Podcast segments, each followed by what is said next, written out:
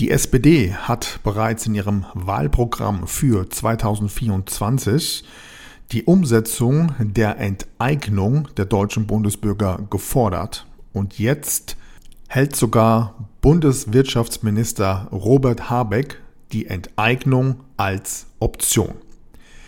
Wie du dich ganz einfach mit der gleichen Strategie der sogenannten Superreichen vor sämtlichen Enteignungsmaßnahmen von Staat und Politik in Bezug auf dein Geld und dein Vermögen schützen kannst, das zeige ich dir heute in meiner aktuellen Podcast-Show. 3, 2, 1. Go! You're tuned in to Patrick Griner's podcast show. Your best investment. Get the most powerful advices for your personal success, your money, and your future investments. Follow Patrick on his Facebook fan page and ask him all your personal questions. He will give you valuable recommendations answered live right in the show from his networking partners, which are some of the most successful entrepreneurs, speakers, coaches, and business personalities in Europe. So get ready for your personal and financial breakthrough and enjoy this upcoming show. Liebe Podcast-Community, herzlich willkommen zur aktuellen Ausgabe meiner Show Deine beste Investition. Let's talk about money and success. Mein Name ist Patrick Greiner. Schön, dass du wieder mit am Start bist. Heute zu einem Thema, das immer und immer wichtiger wird. Denn die Zeichen, die mehr oder weniger von den Medien und der Politik gesendet werden, wenn auch auf eine gewisse Art und Weise verschlüsselt, die führen immer mehr dazu, dass sehr wahrscheinlich im nächsten Jahr bestimmte Enteignungsmaßnahmen vom Staat und von der Politik durchgeführt werden. Was für Zeichen das sind, was für Signale derzeit ganz klar zu erkennen sind und warum dieses Vorgehen sehr wahrscheinlich für den deutschen Staat ähm, ja, eine zwingende und doch sehr einfach umsetzbare Maßnahme sein wird, eben um die Bürger zu enteignen. Darüber spreche ich heute mit dir und wir fangen direkt mal vorne an mit einem Artikel über Wirtschaftsminister Habeck, der sich jetzt zu diesem Thema Enteignung ganz klipp und klar geäußert hat. Good morning, this is your wake-up call. In einem Presseartikel äußert sich Robert Habeck erstmals ganz klar für entsprechende Enteignungsmaßnahmen. Und ähm, hierzu schreibt unter anderem ein Wirtschaftsmagazin, steigende Mieten, weniger Wohnraum. Falls andere Maßnahmen scheitern, seien Enteignungen denkbar, sagt Robert Habeck. Das Grundgesetz siehe dieses vor. So, und steigen wir hier mal direkt ein. Was meint er damit zum Thema Grundgesetz? Also, nach dem Zweiten Weltkrieg gab es ja schon bekanntlicherweise bestimmte Enteignungsmaßnahmen und diese Enteignungsmaßnahmen waren überwiegend im Gesetz so verankert, dass es eben mit ja, Kriegsschäden zu tun hatte.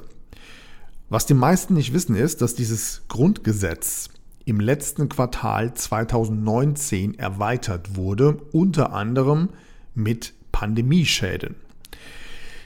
Die Wirksamkeit dieses Gesetzes wird jetzt zum 1. Januar 2024 gültig. Also ab diesem Zeitpunkt kann man das Gesetz entsprechend umsetzen. Und wenn du die Presse mal ein bisschen mehr verfolgst, also auch Mainstream in Bezug auf ARD, ZDF, äh, was gibt es noch, MDR, überall mehr oder weniger aktuell, dann wirst du feststellen, dass die Klagen und die Reportagen zu Impfschäden außer aus den letzten drei Jahren immer mehr werden. Der deutsche Staat hat ja im Zuge der Corona-Impfung sämtliche Pharmakonzerne in Bezug auf Schadensersatzforderungen entlastet.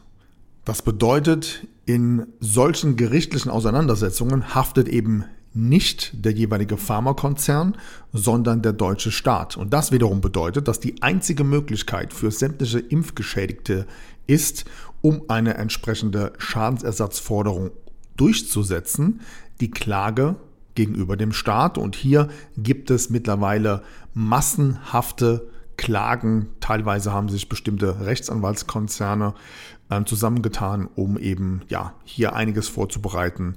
Und wir sprechen hier wirklich von Tausenden Geschädigten, die hier eben gerade gegen die Bundesregierung klagen werden. Das heißt, egal wie man es dreht, früher oder später wird hier der deutsche Staat sehr wahrscheinlich ähm, ja mit Schadensersatzzahlungen nicht umherkommen, insbesondere weil das Ganze ja auch vor dem Europäischen Gericht auf dem Tisch liegt und so weiter und so weiter.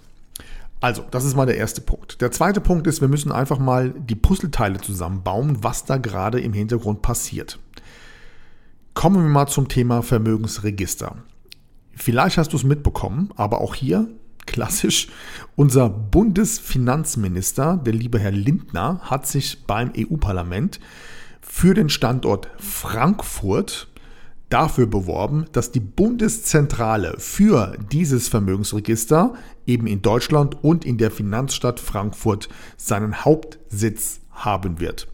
Und dieses Register soll nächstes Jahr umgesetzt werden. Hier sind schon mehrere tausend neue Arbeitsplätze quasi in der Ausschreibung, bei dem letztendlich ähm, Beamte und Mitarbeiter ja, die zentrale Erfassung sämtlicher Vermögenswerte der Bürger innerhalb Deutschlands und der EU in dieser zentralen Stelle eben zusammenfassen. Also auch das kann man ganz einfach durch ein bisschen Recherche im Internet herausfinden. Dann kommen wir zum nächsten Punkt, nämlich die Themen Wohneigentum bzw. die Knappheit von Wohnräumen. Hier gab es vor kurzem das erste Vorgehen aus Berlin.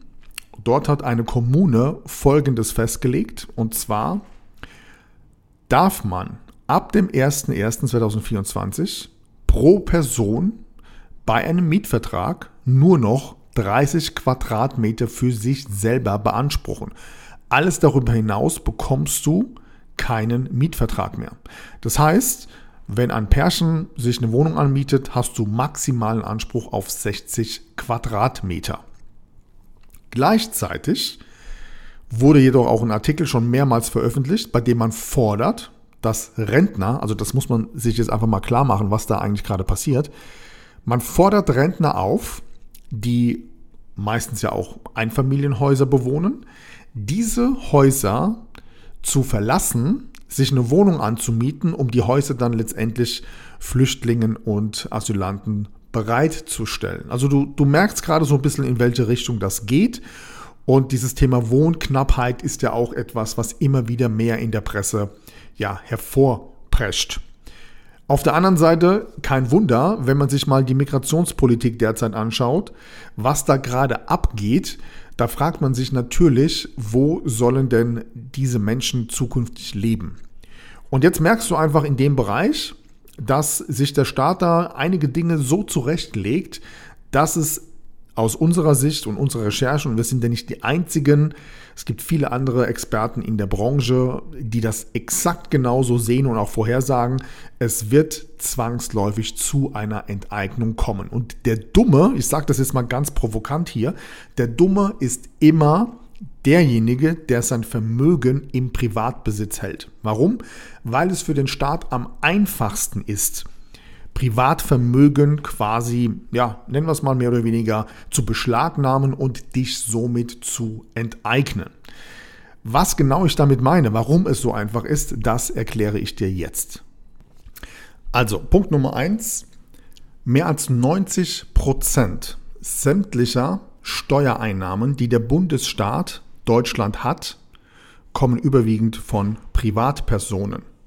Das heißt, Kapitalgesellschaften wie AGs, GmbHs, Holdings und so weiter zahlen einen extrem geringen Steuersatz. Das heißt, prinzipiell, und das ist in jeder, ja, in jedem starken Wirtschaftsland gleich, prinzipiell wird privater Vermögensbesitz am meisten besteuert, weil es sehr einfach ist. So, das heißt, wenn du im Angestelltenverhältnis bist und der Staat ja, kommt mit einer Steuererhöhung um die Ecke, zum Beispiel wird die Einkommensteuer erhöht oder die Steuern für deine, für deine Rentenversicherungsbeiträge, Sozialversicherungsbeiträge, Krankenversicherung und so weiter, dann wird das einfach beschlossen und ab dem nächsten Monat ist der Arbeitgeber einfach dazu verpflichtet, diese Steuererhöhungen entsprechend deines Einkommens direkt eins zu eins an das Finanzamt zu überweisen.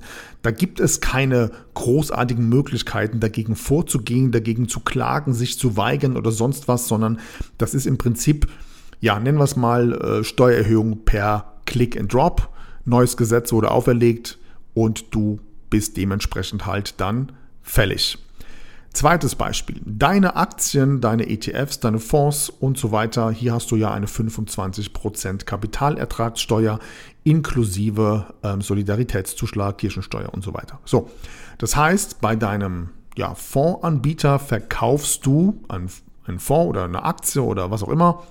Und jetzt ist es ja so, dass der Fondsanbieter oder der Broker die Steuer die jetzt fällig wird durch den Gewinn, wenn du einen erzielt hast, sofort ans Finanzamt abgetreten wird. Das heißt, es kommt ja gar nicht erst auf dein Konto, sondern Steuerausgleich entsprechend der Zahlung bekommst du dann den Nettogewinn ja, auf dein Konto ausbezahlt. Und auch hier kommst du erst einmal nicht an dieses Geld ran. Du kannst auch gar nichts dagegen tun, weil die Banken dazu gezwungen sind, an das Finanzamt sofort sämtliche Gewinnsteuern abzuführen. Auch das ist natürlich für den Staat sehr, sehr einfach.